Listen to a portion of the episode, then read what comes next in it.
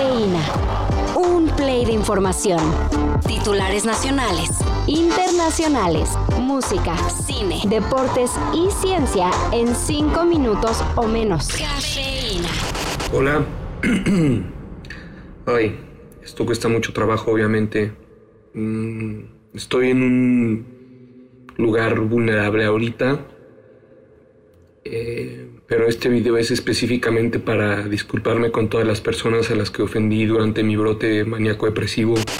El estandopero Ricardo Farril publicó un video para ofrecer disculpas por las acusaciones que realizó durante lo que él clasificó como un brote maníaco depresivo. A finales de abril, el comediante fue el foco de atención al aparecer en redes acusando a compañeros de profesión de cometer infidelidades, estar metidos en pleitos legales, ser agresores sexuales y bueno, en fin, un largo listado de cosas.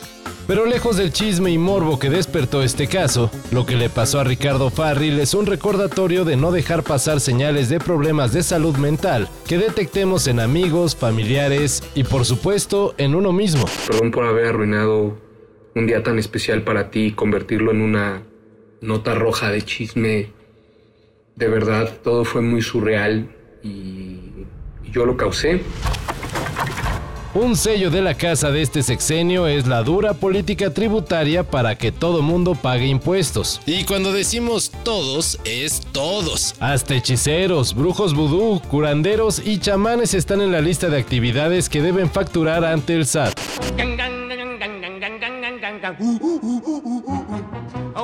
Que es doctor, mi amor, le fui a llorar. A un brujo que es doctor, mi amor, le fui a llorar.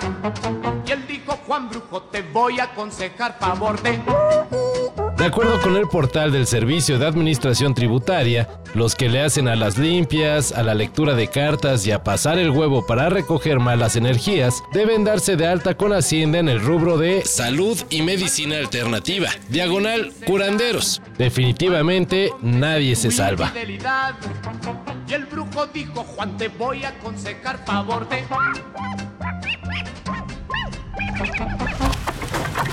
Uno puede estar muy contento donde trabaja. Ah, pero sí da el bajón enterarse de esto.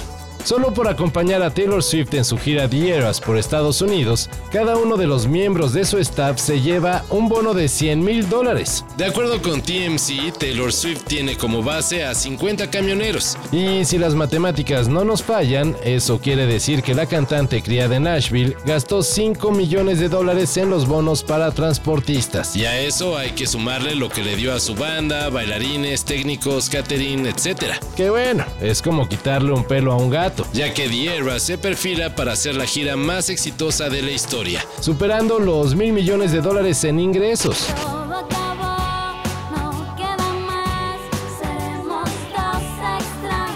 Ay, así no es el tren, ¿verdad? You think if you split up your team into two teams, you would win first and second place? I mean, our teammate Ali Krieger said it. So. And it must be true. What comes out of her, yeah, yeah. Muy campeonas defensoras. Pero las estadounidenses estuvieron a poco de quedar fuera del Mundial Femenil.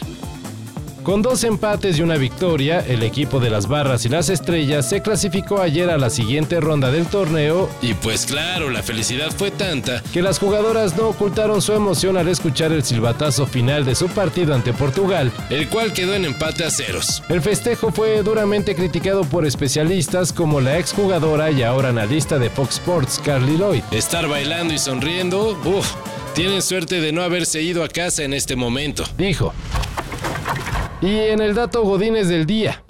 ¿Ustedes saben cuál es la mejor hora para enviar un mail? Es más, ¿ustedes todavía envían mail? Bueno, nosotros sí. Y Axios HQ realizó un muy nerd estudio, con ayuda de inteligencia artificial, obvio, y llegó a la conclusión que la mejor hora para mandar un correo es entre las 3 y 6 de la tarde, en domingos. Para sostener tan sorprendente dato, se indica que de 8.7 millones de mails enviados en ese día y hora, 94% fueron abiertos y revisados. Claro, a la inteligencia artificial no le importa mucho eso de la incomodidad de revisar un correo en un día de descanso. Pero por cierto, el peor día para enviarlos es el lunes. Todo esto y más de lo que necesitas saber en sopitas.com. El guion corre a cargo de Álvaro Cortés y yo soy Carlos el Santo Domínguez. Cafeína. Un shot de noticias para despertar. Lunes a viernes por sopitas.com. Y donde sea que escuches podcasts.